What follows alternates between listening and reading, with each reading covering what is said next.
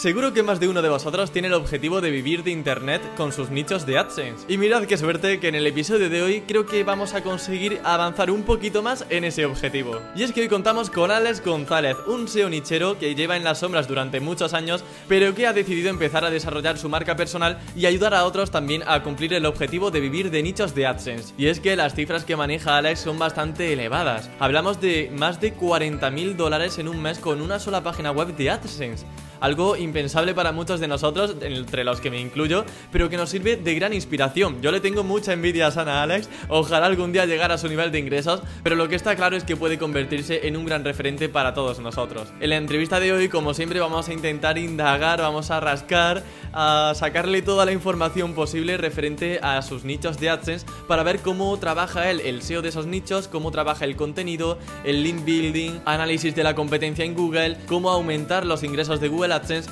y un sinfín de cosas que bueno, ya iremos descubriendo durante la entrevista. Eso sí, antes de nada, como siempre, me gustaría agradecer a los dos patrocinadores de hoy, que son Ahrefs, mi herramienta SEO todo en uno favorita y que más utilizo en mi día a día y que además os puede venir súper bien para analizar nichos de AdSense que sean rentables y encontrar inspiración para robar keywords de la competencia, que eso la verdad que siempre gusta. Puedes encontrar dominios competidores y desde ahí hilar con las palabras clave que ellos están posicionando mejor. Además, puedes probar gratis su Keyword Generator con el que vais a obtener 100 keywords relacionadas con su volumen de búsqueda completamente gratis y os va a ayudar mucho en vuestro keyword research para nichos de AdSense. Y en segundo lugar, Arrayola Networks, mi hosting de confianza y del que tenéis un 20% de descuento debajo en la descripción. Así que si vas a crear un nuevo sitio web, aprovechalo porque te va a salir más barato.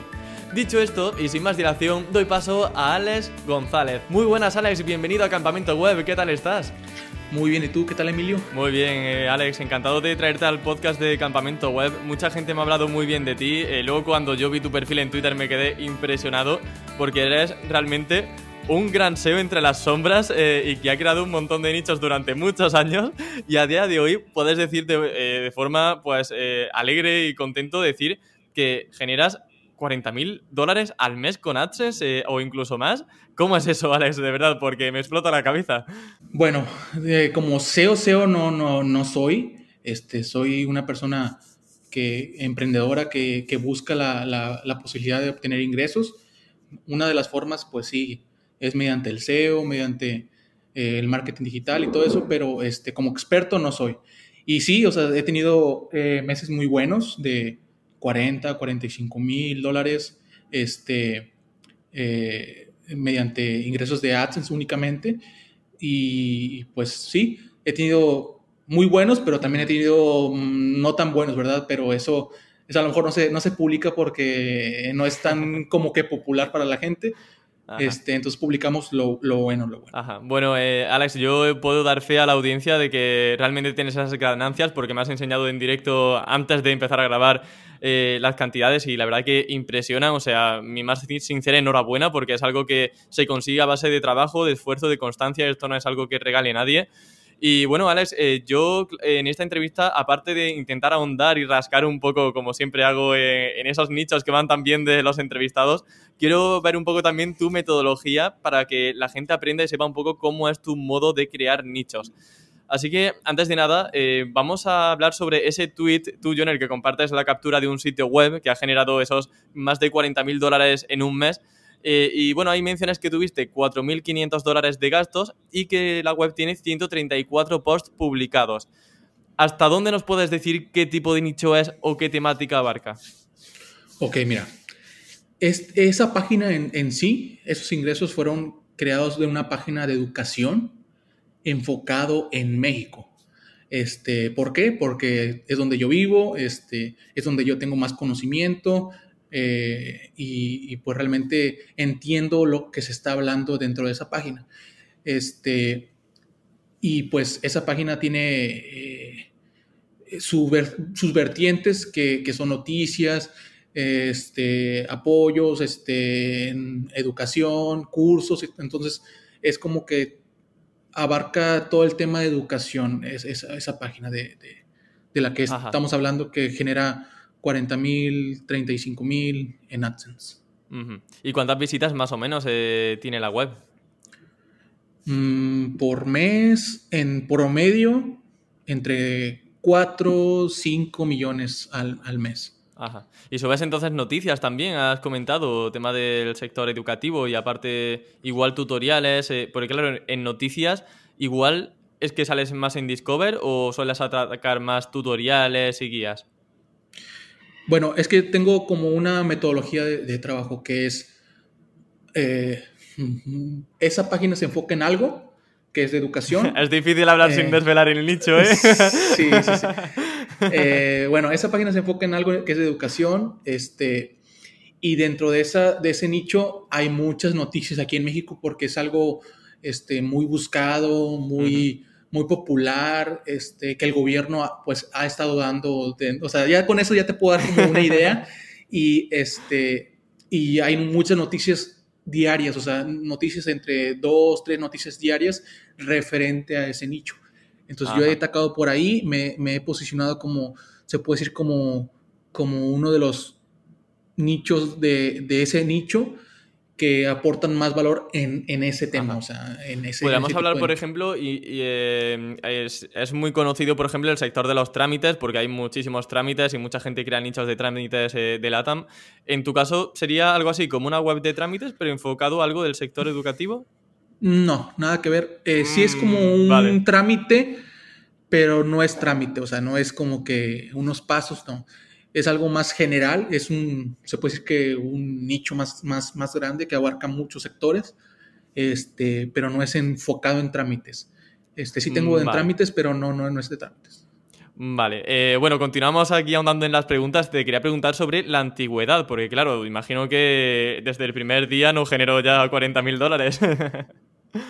Ese nicho en sí tiene aproximadamente 2019, 2020, 2021, entre tres, tres años y medio más o menos. este, que empezó a, bueno, que yo lo empecé.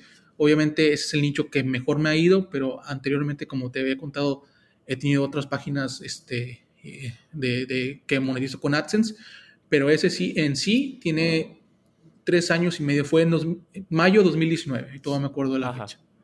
¿Y cuánto tardó en generar ingresos notables? Porque, claro, eh, igual empezó con un dólar, dos dólares y luego en algún momento pues igual despegó, ¿no? Sí. Bueno, a ver, con, cambio, este, hacía el tipo de cambio en dólares. Como yo ya sabía la estrategia que, yo utilizaba para generar en las antiguas páginas, que fue donde me cerraron mi cuenta de AdSense y empecé la otra y, empecé con ese nicho en especial, en el primer mes sí generó, se puede decir que algo, que fueron aproximadamente unos 400 dólares más o menos, que fue lo que generó en, el primer mes de creación de esa página, pero porque yo ya tenía como una comunidad, ya tenía este, pues una base de datos este, estable que me funcionaba con, la otra, con las otras páginas y que yo dije, bueno, ya tengo algo, la voy a utilizar con esta página, no me puedo quedar sin dinero un mes y, este, y, la utilicé para eso, para, como para empujarlo un poquito al inicio con esa página en especial. Ajá, ¿y cómo utilizas esa base de datos para apoyar eh, esa otra página web? Bueno, en ese, en ese entonces yo tenía, eh, bueno, yo, me, yo, me, yo empecé con Facebook, tenía una base de datos, o sea, una página de Facebook este, grande ya de unos 50 mil seguidores, tenía un grupo de Facebook también grande de unos 10 mil este, personas en, el grupo y este, creo, no, en ese tiempo no tenía eh, de email marketing ni notificaciones, pero sí tenía la página de Facebook y el grupo de Facebook. Y como son temas como en tendencia, pues la gente entraba en, esos este, artículos. Ajá. Y luego tema de enlaces, ¿trabajabas en link building en ese proyecto desde un principio o tuvo un crecimiento orgánico de forma natural? Yo de link building empecé a, escucharlo, empecé a ver qué era hace poco, hace poco, hace un año, yo creo, un año y medio más o menos. En ese entonces no sabía ni qué era eso, o sea, sí tenía como que, sí escuchaba la palabra en, YouTube y todo eso, pero no trabajaba. Yo me enfocaba más como en, quiero tráfico, quiero tráfico, quiero tráfico. Ajá. ¿Y, eh, recibías enlaces naturales durante ese tiempo en el que no sabías ni siquiera lo que era link building? Sí, te voy a decir por qué. Y ahí está mi teoría porque yo traté de ser una página muy profesional, o sea, desde el logo, desde los colores que usaba, desde las imágenes que usaba en cada, en cada artículo, se, veía muy profesional y la gente lo pudo o lo confunde todavía con, un, con una web oficial, ya sea del, del, gobierno, ¿ok? Entonces, me imagino que son enlaces, pues realmente de gente que te enlazó, o sea, portales de noticias o, hasta he, visto que diputados me enlazan esa página. Este, mm, Sí, sí, o sea, entonces pues tienen la, el, sufijo de .gov.mx, que es un dominio muy grande. Entonces yo siento que eso es lo que me ha ayudado a mí, que, que he hecho una, pues una plataforma como muy oficial, muy profesional, este, sin publicar spam, o sea, realmente publicar cosas que la gente pueda este, leer y pueda aplicar en, dado caso. Ajá. ¿Y publicabas eh, cada día en la página web? O, bueno, imagino que si llevas muchos años y llevas, tienes 134 artículos, eh, cada día no. No sé si en una fase inicial publicabas más asiduamente o cómo. No, claro, esos 134 artículos fueron en ese mes. Ajá, vale, vale, vale. Entonces sí, hay artículos para cada día. Sí, la página tiene como 1200 artículos en total. Vale, vale, vale. Y eso porque eh, he pasado, este, me acuerdo que un día, cuando empecé esa página, lo, tenía en el dominio, en, el hosting de Seret, que fue porque, pues, Romual y todo eso, que fue en dos, dos meses gratis, que yo aproveché esa oferta. Obviamente cuando creció, pues, la página se caía constantemente, este, y fue cuando hice el cambio y yo no sabía de migraciones, de nada, o sea, yo realmente yo sabía nada más publicar contenido eh, que de utilidad para los usuarios y cuando hice el cambio, no sé por qué, dije, ah, voy a borrar todo y voy a empezar de nuevo. Entonces, eh, después de un año como que, oh, ok, fue como un reinicio a la página y este, y, y, realmente ahorita tiene como 1200 artículos esa, esa página en sí. Ajá. Eh, bueno, vamos a ahondar un poco en tu metodología. Vamos a dejar ya esa página un poco tranquila. Vamos a ver un poco también cómo trabajas en tu día a día, cómo podemos eh, intentar replicar el éxito que has conseguido con, esas webs, eh, principalmente con una como dices, pero bueno, también tienes otras, aunque quizá con menos ingresos, pero bueno, también todo va sumando. Así que lo primero, eh, vamos a intentar hablar de Keyword Research y AdSense, porque ¿qué requisitos debe tener una keyword para ir a por ella? Eh, no sé si, por ejemplo, te fijas en el volumen de búsqueda, que salgan anuncios de ads en Google para eh, comprobar que tiene un mayor RPM, que sea call to click. ¿Qué tipo de parámetros sigues para decantarte por una o por otra? Fíjate que antes me iba por las más buscadas. Es un error que, pues realmente a lo mejor todos cometemos, ¿verdad? Pero hace poco empecé a seguir gente de, nicheros de Estados Unidos y, de otros lugares, ¿verdad?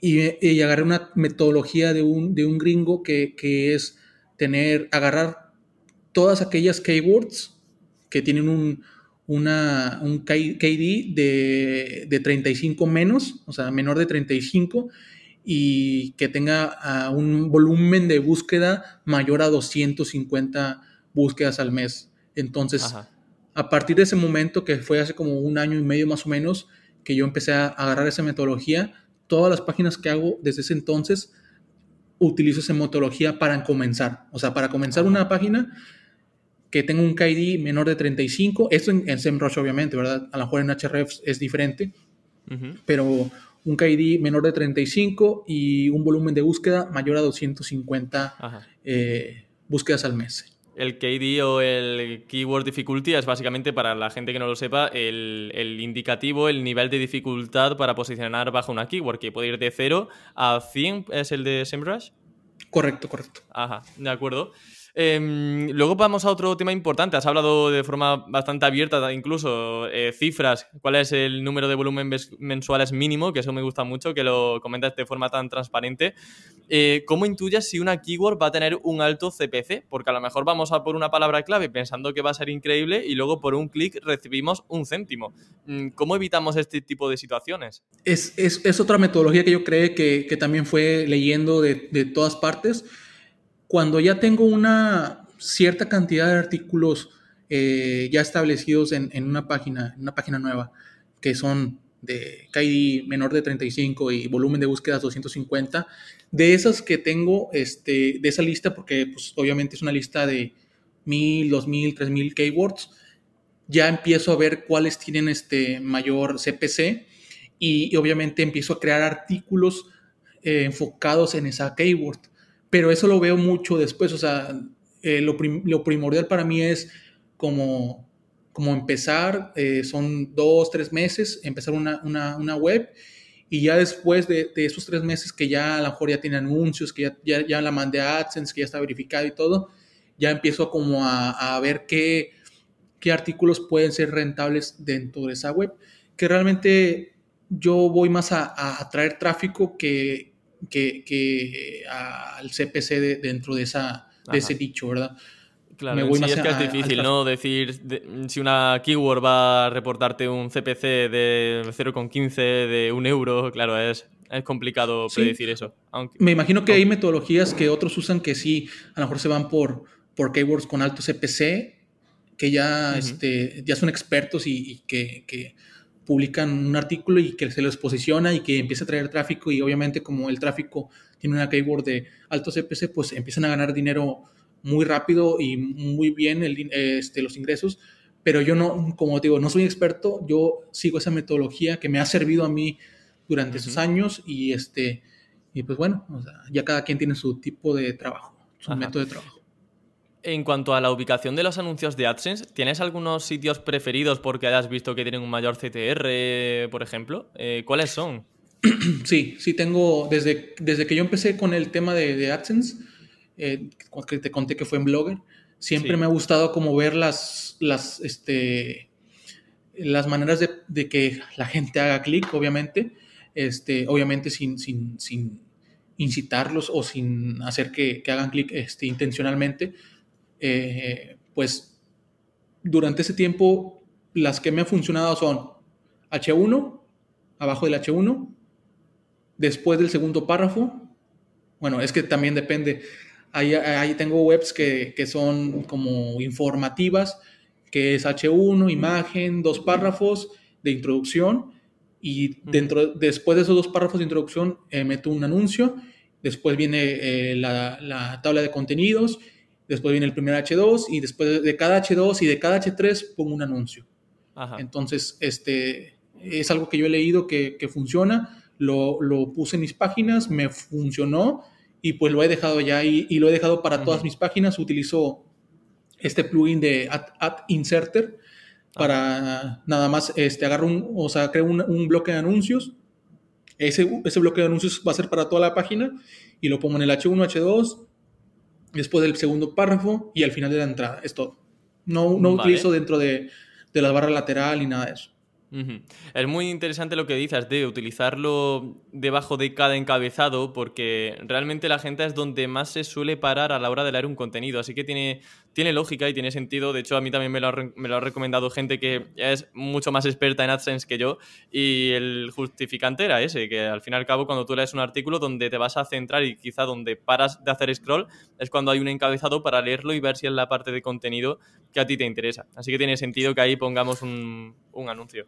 Sí, y bueno, y donde no lo recomiendo para la pues usabilidad de, los usuarios es debajo de la cabecera, o sea, antes del contenido, ahí no lo recomiendo. Sí genera mucho ingreso, pero, pero realmente, pues primero darle algo a, la gente, ¿verdad? Al usuario. Claro, al menos el titular, un anuncio. Sí, al menos el titular, o eh, también tengo este, un nicho donde es titular y luego viene como una introducción al a la noticia, se puede decir así, a la noticia y o el artículo y después de, esa introducción pequeña de dos, tres renglones, ahí pongo un anuncio. Pero, o sea, mm. eso, eso, no sé dónde, no me acuerdo dónde lo escuché, pero sí, sí, sí tiene como unos dos años que lo escuché, que primero, creo que fue de Romuald, creo, que decía, entre cada mm, como pantallazo, ahí puedes meter un anuncio. Entonces dije, ah, bueno, pues al principio, después del H1, después del segundo párrafo, o sea, que ya le hayas dado algo a la, a la gente, pues ya puedes empezar a meter como que, como que los anuncios, ¿no? Vale, eh, vamos a ir ahora a la parte de contenidos, porque claro, eh, eso es otro problema cuando empezamos una web, que empezamos con mucha motivación, tenemos muchas keywords y ahora toca teclear, eh, ponernos a escribir. En tu caso, Alex, ¿tú eres el encargado de redactar todas las noticias o tienes redactores a tu cargo? Ahorita no sé si, si supiste ahí en Twitter que publiqué ya formé un equipo que me, que me era necesario para poder delegar todo el tema de contenido, de, este, de diseño. También tengo un diseñador que, me, que se enfoca a hacer todas las miniaturas de los artículos y, y tengo la fortuna de haber conocido una redactora que si, está, que si está viendo este video vas a ver quién es, que desde mis inicios con esa página que, que, es la que me genera más ingresos, todo lo que yo hago en el Keyword Research y que lo transmito, ella lo entiende muy bien, o sea, conectamos muy bien y ella se encarga de publicar todos los artículos y noticias de, referente a, ese, a, esa, a esa web. Ahorita sí ya tengo un equipo con nómina, primero empecé yo y después delegué todo el tema de, de, artículos, porque no soy redactor realmente. Ajá. ¿Y dónde encuentras redactores? ¿Tenés alguna plataforma o algún método para encontrar redactores? Porque es difícil a veces encontrar uno que, que, realmente sea eficaz. Sí. yo recuerdo que, que, en ese tiempo Romuald decía en Fiverr, en Fiverr, en plataformas este, similares, y yo no, me entré, sí, creé una cuenta, tengo una cuenta y todo, pero no me daban como que esa espinita, dije, no, no, no, no me voy a ir por más eh, me fui a grupos de Facebook, este, contacté, contacté a varias este, personas, mandé como pruebitas de artículos y ya cuando había una que era especial, pues a esa dije, oye, te voy a dar un sueldo por mes de tanto y necesito que, que me hagas todos esos artículos. Y hicimos este, pues como una metodología con, con herramientas para como hacer todo automático y pues me funcionó, me ha, funcionado hasta ahorita. Y antes de eh, decantarte por un redactor en concreto, ¿hay algún proceso previo? Por ejemplo, pedirle algún portfolio, algún post de prueba, no sé, alguna recomendación previa para no caer en el error de contratar quizá un eh, redactor equivocado y que luego te encuentres 100 artículos que realmente no merecen tanto la pena. Sí, este, lo primero, pues el portafolio, le digo, oye, ¿qué artículos has creado tú y que sean verídicos, o sea, enséñame que tú los, que tú los has creado, este, y también envío entre dos, tres este, artículos de prueba, les digo, van a ser pagados, eso siempre se lo recalco, van a ser pagados, pero necesito esta prueba de tres artículos para ver cómo trabajas y si, y si es funcional para mis páginas. Este, he contratado, te digo, ahorita en la universidad, cuando estaba en la universidad, contraté a maestros, porque como eran expertos en un tema, les dije, oye maestro, este, pues usted es experto en, a lo mejor en ingeniería industrial, ¿qué tal si hacemos una página? Bueno, ya eso va a ser eh, después, pero una página de ingeniería industrial este, referente a todos los temas de, de, la ingeniería de esa carrera. Este, ¿Qué le parece si pactamos un precio por artículo? Este, hacemos, no sé, 10 a la semana, porque yo sé que usted está muy ocupado. Y sí, han, han aceptado, me han, o sea, he colaborado con otros con otras personas que no son redactores, con maestros, y me ha funcionado así, o sea, con pruebas obviamente, primero les digo, oye, mira, fíjate, necesito que sea así, que sea eh, título con, con, con, una introducción, este, un subtítulo, obviamente ellos no saben qué, son, qué es un H1, H2, pero este, ahí se los explico, y, y los que me funcionan, pues son los que sigo trabajando con ellos. Ajá. Bueno, la gente dirá, bueno, yo es que ya no estoy en la universidad o no tengo contacto con mis profesores, em, simplemente me surge así como idea de forma improvisada. Digo, una búsqueda en LinkedIn de maestros, de profesores de universidad, bueno, igual es buena manera para poder contactarles, incluso sin tener previo contacto con ellos. Eh, le mandamos una nota y, pues, y a lo mejor le interesa a alguno el tema de redactar eh, profesionalmente en una página web. Quizá dicen pues yo creo, mm, pues sería más fácil, por ejemplo, todos tenemos primos, todos tenemos este, sobrinos, todos tenemos hermanos que están en la escuela o amigos inclusive este, que están en la escuela y decirle, oye, ¿en qué carrera estás? No, pues yo estoy en ingeniería química. Bueno, oye, tu maestro es bueno, este, tú sabes, tú ves que es bueno. No, pues sí, ok, este, pásame su contacto, necesito, no sé, eh, un trabajo y ya, después ya tú haces tu, el, tu labor de convencimiento con el maestro. Pero así lo he manejado, o sea, y funciona porque los sueldos no son, no son buenos eh, para un maestro y, un ingreso extra para ellos es, algo perfecto, o sea, es algo que les ayuda de mucho. Mm, luego, a la hora de hablar con ellos ya y entrar un poco más en materia a nivel SEO, ¿qué recomendaciones o qué pautas a seguir le das a los redactores? Eh, cosas que deban tener en cuenta. También leyendo y, buscando encontré una metodología y la adapté a mí este, para que sea de la manera más fácil, que es este, una plantilla en Excel, en, en Google Sheets, este, donde ahí está desde el H1, desde el H2, desde la palabra clave objetivo, desde las variaciones, desde, creo que hasta el slug le pongo, o sea, para que ellos nada más, todo, todo lo que tenga que ir referente a SEO, este, vaya en la página y ya ellos desde ahí empiezan a desarrollar su artículo. Voy con una pregunta, Alex, que a ver eh, qué me cuentas. Eh, te quiero preguntar sobre qué haces único en tus contenidos y por qué crees que lo que haces posiciona tan bien. Es decir, ¿qué tienen único esos textos para que vayan tan bien en tus webs? Te voy a, te, voy a develar esa página, este, que es, se puede decir que es joven todavía, pero es, es de escuelas en México primero fui categorizando todas las escuelas, escuelas de manejo, escuelas de natación, escuelas de inglés, escuelas de idiomas, y después ya fui categorizando por ciudades, escuelas de natación en tal ciudad, escuelas de, manejo en tal ciudad. Y de, ahí ya fui creando cada artículo este, para, esa, para esa keyword completa, ¿verdad? Este, y cómo, cómo, cómo es, se puede decir como que la estructura, que yo utilizo casi en, todas las, este, en todos los sitios, pues es H1, utilizar siempre la, palabra clave exacta, más, un, más algo que le pueda llamar la atención a, la gente. Este, por ejemplo, escuelas de manejo en Puebla. En esas escuelas sí aprenderás a manejar de buena manera o algo así, o sea, algo llamativo.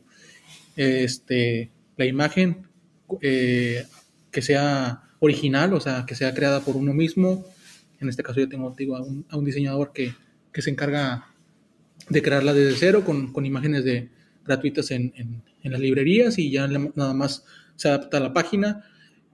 Eh, sus, su sus párrafos introductorios, ya sea uno o dos, su H2 que, que va a ser la variación de la, de la palabra clave principal y, y, después ya hacer lo que, o sea, realmente no tienes que poner una introducción como he visto de que eh, ¿Qué son las escuelas de manejo? O sea, no piensemos que es una escuela de manejo, o sea, vamos a lo que va, va, o sea, ¿cuáles son las escuelas de manejo que hay en Puebla? Pues son estas, o sea, no, no, no pongas algo antes que no, la gente no va a leer porque va a scrollear y, este, y no le va a interesar, entonces, es lo, eso es lo que a mí me ha funcionado. De hecho, bueno, se asemeja mucho a la estructura que yo sigo. Y me gusta mucho lo que dices de poner una imagen de cabecera original, al menos. Yo, por ejemplo, utilizo Canva para hacer una imagen destacada para cada entrada. Y haces un pequeño montaje, pones algún titulito, una imagen gratuita de algún banco de imagen, como dices, y te queda una imagen súper bonita, eh, original, con tu textito, para introducirlo todo súper bien. Y bueno, pues ya tenés ese pequeño valor añadido incluso con respecto a la competencia. Y lo de adornar el encabezado también súper chulo, porque no te quedas solamente con la keyword, sino que pones un poquito de eh, valor añadido. Bueno, no es valor añadido, pero bueno, eh, como un poco de humanidad, le das un poco de cercanía al artículo, que no quede todo muy robótico. Creo que es también un detalle bastante interesante. Sí, y lo que le recalco mucho a los redactores es que escriban como si le estuviera hablando a una persona, o sea, tú escribe como si le estuvieras hablando a tu tío, a tu papá, a tu, abuelo, no sé, a quien sea, pero que escribas a una persona y que trates de usar frases como, como al final. Si te ha gustado esta lista, eh, no dudes en compartirla con tus amigos o familiares por si alguien no sabe manejar, un ejemplo. Ajá. Por si, o sea, siempre como que enfocando el tema del artículo, siempre eh, con esas palabras de, de buena onda y todo, este, para que sea como más humano el artículo, que no sea robótico, de, que va dirigido, como dicen, que, no, que, no va, que no vaya dirigido al buscador, que vaya dirigido a las personas. Ajá, muy bien, pues me gustan mucho tus consejos, Alex. Vamos a continuar ahora del lado de los competidores, porque antes has hablado de que un buen filtro sería utilizar el keyword difficulty, por ejemplo, para medir la dificultad de una palabra clave, pero claro, al fin y al cabo, las herramientas tienen ciertas variables eh, ya como demasiado parametrizadas y a lo mejor parece que una keyword tiene poca competencia y realmente tiene mucha, o al contrario, parece que tiene mucha y realmente tiene poca. Yo te quería preguntar, Alex, en base a la experiencia porque esto sobre todo se consigue en base a experiencia y prueba y error. ¿Qué escenario debe darse en Google para decidir que puedes ir a por una keyword sin mucha competencia? O sea, ¿qué tienes que ver para decir, vale, este escenario en Google me gusta y voy a ir a, por esta keyword? después del filtro que yo creo que es el de el, el KID y, el volumen de búsqueda, pongo cada keyword en el buscador y de las primeras que te aparezcan, si ves que, que hay algún este, portal, no sé, a lo mejor uno de noticias o, un foro o algo que, o una página de Facebook o algo así, ve por ella. O sea, mm, va a ser muy fácil posicionarte en primer lugar eh, arriba de, esas, este, de esas páginas. Entonces, eso es lo que yo hago. Cada palabra clave que, voy a publicar, primero la reviso en Google. Eh, creo que Servando por ahí me dio un buen consejo que si, si, si, si, si en la primera página eh, nadie habla en concreto de una cosa, eh, ve por ella, o sea, este, haz, un artículo y, verás que te vas a posicionar en primer lugar. Y es lo que yo he hecho y, ahorita con el, con, hace poco que hablé conservando, este, pues complementó esa, esa idea que sí es pues verídica, ¿verdad? Entonces, este, me ha funcionado y así lo voy a hacer, o sea, no importa que, que, la palabra no sea como muy conocida, pero si en, la, en la, herramienta me dice que, es fácil de posicionar y tiene búsquedas y en Google no están hablando concretamente de ellas, pues voy por ello. Claro, un buen, un buen indicador, por ejemplo, podría ser que en Google no hay títulos con la palabra clave exacta eh, abarcando esa, esa keyword, ¿no? Al fin y al cabo, es algo que le da muchas pistas al SEO para decir, oye, esto no tiene competencia, porque si yo quiero posicionar para eh, cómo cambiar la rueda de una moto y cuando yo busco eso en Google, todas las webs tienen un title distinto y nunca es exacto, pues eh, claro, ahí ya puedes saber que tienes una buena oportunidad para ser el único, el primero, que hable exactamente de, esa keyword y bien hecho, porque a lo mejor hay contenidos, pero no lo suficientemente buenos como para estar en primeras posiciones, que es lo que estamos observando. Eh, otro detalle también sobre la competencia, cuando entras en una web, ¿qué analizas para medir su nivel de dificultad para superarla? Porque una cosa es ver Google y luego cuando entramos en una web, eh, ¿qué tenemos que ver ahí? El diseño, que se vea profesional, que no se vea como un blog, o sea, como una página que cualquiera pudiera hacer el logo, también me veo que, que sea un logo, a lo mejor como que son temas que yo he siempre que, he adaptado, pero me han funcionado. El logo que sea profesional, este, que no utilice fuentes extrañas como en, manuscrita o algo así. Y bueno, ya después me voy a ver cómo categoriza las, las, su, portal, o sea, su página, qué tipo de, de encabezados utiliza dentro de, la, del, artículo, qué meta description, qué, qué título en el, en, el, en el yo en este caso que yo utilizo yo qué, qué tipo de, de, título utiliza.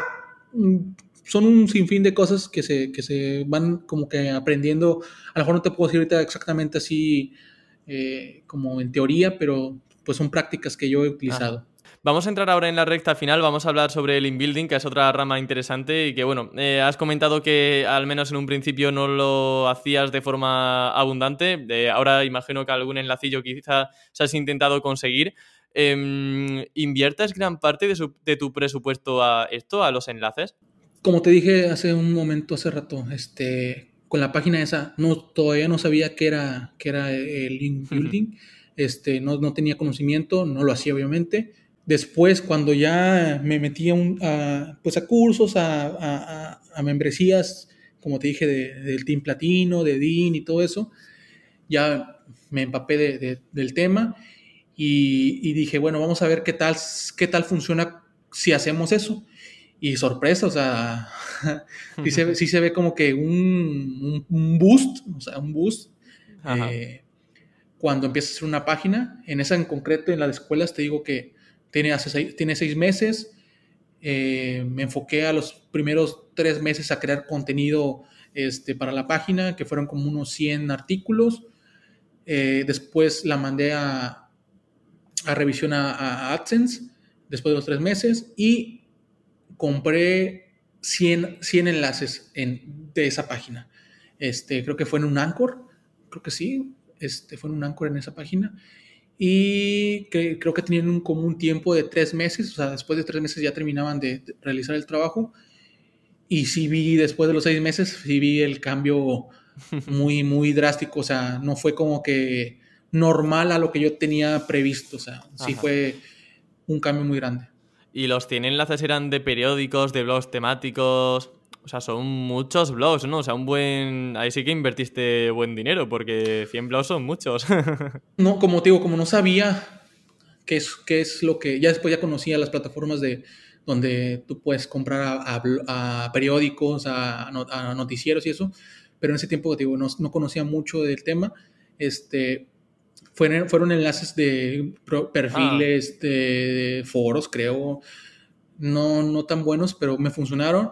Y ahorita sí ya estoy creando, obviamente son más caros, pero estoy creando ya en anuncios como relacionados a, tu temática. O sea, en, en, la página esa que te digo que, que, es la mi top, bueno, ya voy, voy a, una, a un periódico de, de, aquí de México y le digo, oye, este, quiero un anuncio, un, un enlace, pero va a ser relacionado a un artículo que ya tengo publicado y quiero, este, no sé, meterle un enlace ahí en el, en el artículo.